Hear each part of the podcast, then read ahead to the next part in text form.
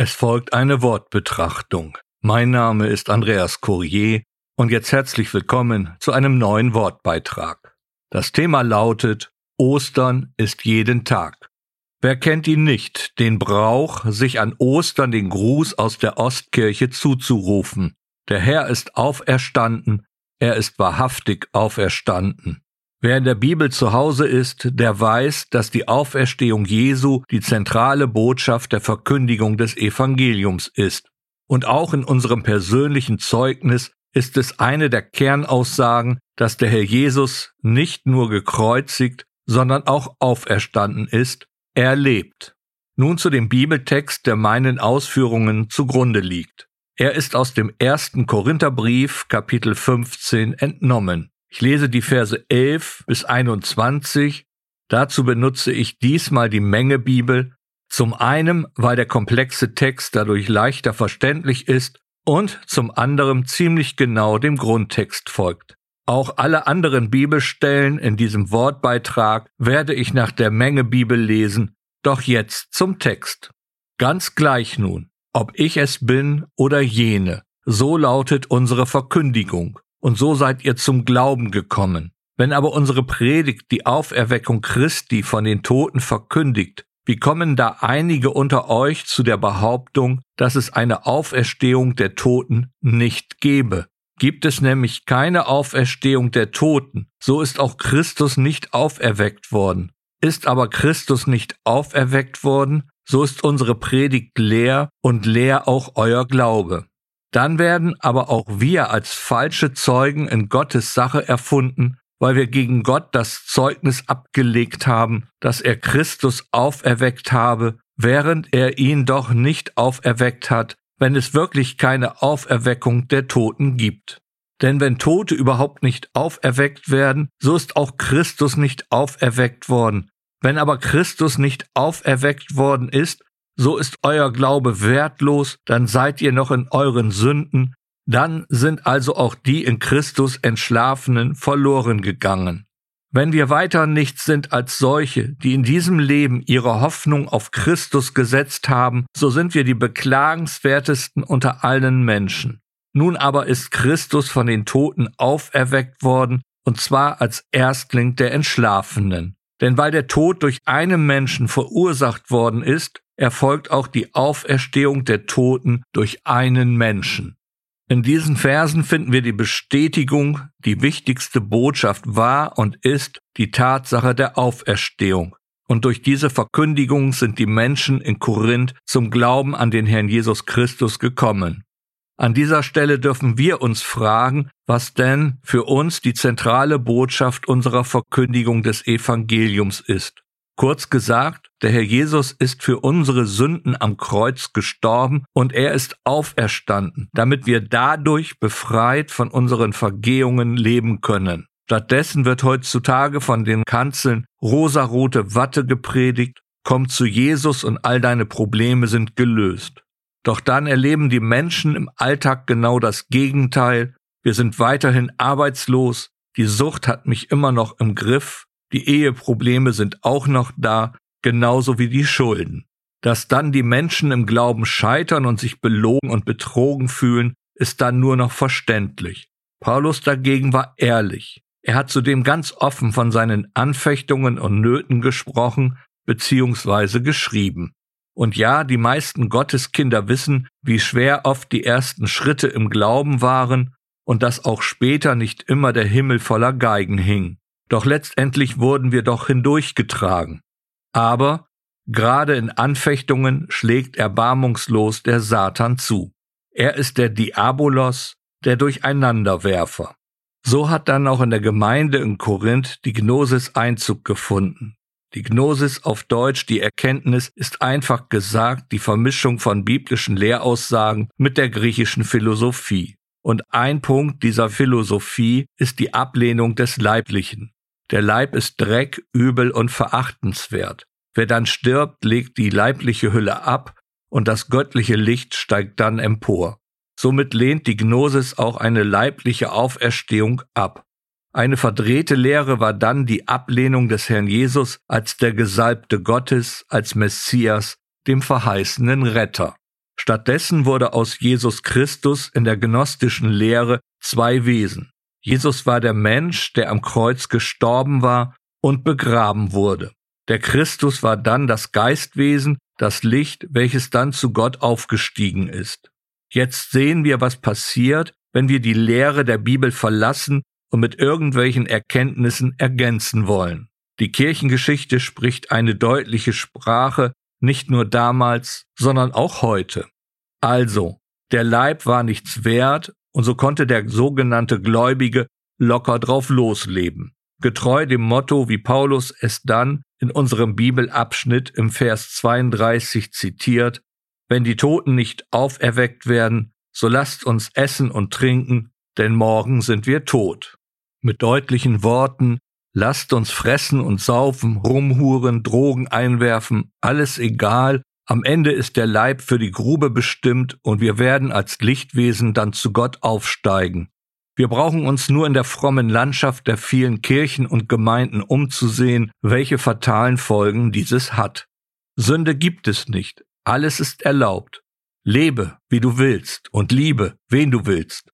Der liebe Gott wird ja am Ende alles verzeihen. Kein Wunder, wenn die Kirchen immer leerer werden, denn in ihr finden die Menschen keine lebensveränderliche Botschaft mehr. Das Evangelium wurde durch weltliche Plattitüden ersetzt und von den Kanzeln wird Nietzsche verkündigt, Gott ist tot. So unterscheidet sich die Kirche nicht mehr von der Welt, also wozu denn noch hingehen? Paulus erwähnt die Folgen, wenn es keine Auferstehung Jesu gegeben hätte. Natürlich hat er es auf die bekennende Verkündigung bezogen, gleichzeitig sehen wir aber im Umkehrschluss einen Spiegel, was für Folgen es hat, wenn die Auferstehung geleugnet oder abgelehnt wird.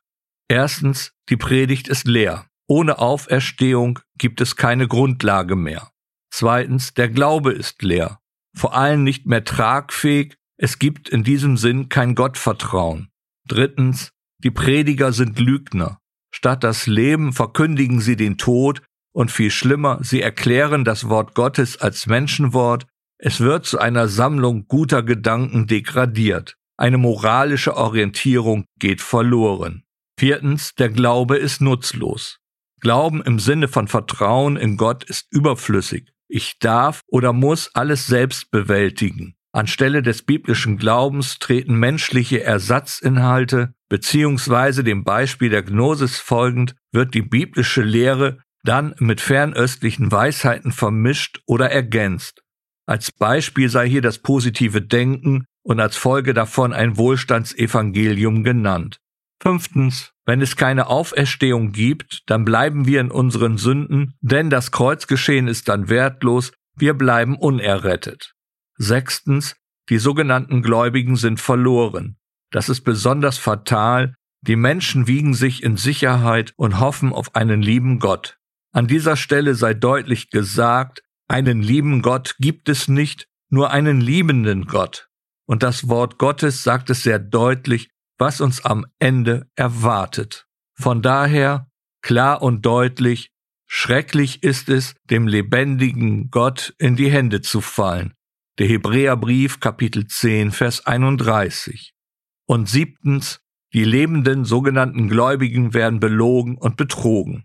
Das ist dann ein schreckliches Fazit, doch dann ist es zu spät. Statt dem erhofften Paradies mit Dauerparty wartet dann das Gericht Gottes und die ewige Verdammnis.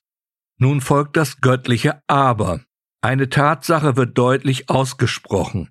Nun aber ist Christus von den Toten auferweckt worden, und zwar als Erstling der Entschlafenen. Nun aber, im Grundtext eine bestätigende Aussage, eine logische Folge. Denn weil der Tod durch einen Menschen verursacht worden ist, erfolgt auch die Auferstehung der Toten durch einen Menschen. Denn dieses Wort ist im Grundtext eine bekräftigende Aussage. Der Herr Jesus ist für unsere Sünden leiblich gestorben und leiblich auferstanden. Und nun folgt etwas ganz Geniales. Paulus braucht hier keine großartige und theologisch tiefgreifende Ausführung, um die gnostische Leugnung der Auferstehung zu widerlegen. Nein, er hat ein gewichtiges Gegenargument. Dazu noch die Verse drei bis acht aus dem 15. Kapitel des ersten Korintherbriefes. Ich habe euch nämlich an erster Stelle mitgeteilt, was ich auch überkommen habe, dass Christus für unsere Sünden gestorben ist, den Schriften gemäß, und dass er begraben und dass er am dritten Tag auferweckt worden ist, den Schriften gemäß, und dass er dem Petrus erschienen ist, danach den Zwölfen. Darauf ist er mehr als 500 Brüdern auf einmal erschienen, von denen die meisten jetzt noch leben, einige aber entschlafen sind. Darauf ist er dem Jakobus erschienen, danach sämtlichen Aposteln. Zu allerletzt aber ist er gleichsam als der einer unzeitigen Geburt auch mir erschienen. Der Apostel Paulus nennt hier drei Zeugen, als allerersten und wichtigsten das Wort Gottes, dann die gläubigen Nachfolger und Apostel, die das ganze Ereignis um die Kreuzigung und Auferstehung mit ihren eigenen Augen gesehen oder es aus erster Hand erfahren haben. Und zu guter Letzt nennt Paulus hier sein eigenes Bekehrungserlebnis als Beweis der leiblichen Auferstehung. Mehr brauchen wir auch nicht. Wir haben zum einen das Wort Gottes, um die leibliche Auferstehung Jesu zu bezeugen. Dazu dann noch unser persönliches Bekehrungserlebnis. Die Bestätigung erfolgt dann durch den Heiligen Geist. Dort, wo die Auferstehung bezeugt und gelebt wird, ist lebendige Gemeinde Jesu. Im Gegensatz dort, wo die Auferstehung geleugnet oder abgelehnt wird, ist es ein trostloser, hoffnungsloser Ort. Zum Schluss noch ein wichtiger Gedanke. Es geht nicht nur um die leibliche Auferstehung als belegbare historische Tatsache. Nein, die Auferstehung ist sogar eine Person. Dazu die Aussage des Herrn Jesus Christus aus dem elften Kapitel des Johannesevangeliums Vers 25. Ich bin die Auferstehung und das Leben. Wer an mich glaubt, wird leben, wenn er auch stirbt. Wenn der Herr Jesus Christus die Auferstehung ist, dann habe ich als gläubiger Christ die absolute Gewissheit nicht nur auf eine leibliche Auferstehung, sondern auch auf ein ewiges Leben. Als Bestätigung hier noch aus dem ersten Korintherbrief, Kapitel 15, der Vers 44. Gesät wird ein natürlicher Leib, auferweckt ein geistlicher Leib. So gut es einen natürlichen Leib gibt, so gibt es auch einen geistlichen. Das ist aber nicht nur eine Jenseitsvertröstung, nein, es ist eine gewaltige Zusage, der Herr Jesus Christus ist zudem das Leben. Wir haben nicht nur die Gewissheit auf ein Leben nach dem Tod, sondern wir haben jetzt hier auf Erden das Leben im vollen Umfang. Wir brauchen keinen Ersatz, um unsere Seele zu füllen, keine Selbstverwirklichungsideologien. Das ist mir persönlich immer wieder bewusst geworden. Wir haben in Jesus alles, das hat er deutlich zugesagt. Ich aber bin gekommen, damit sie Leben haben und Überfluss haben. Das Johannesevangelium Kapitel 10, Vers 10. Durch die leibliche Auferstehung des Herrn Jesus Christus haben wir also ein sinnvolles Leben, sogar im Überfluss. Der Rest ist Gnade. Somit ist es eine lebendige Gewissheit.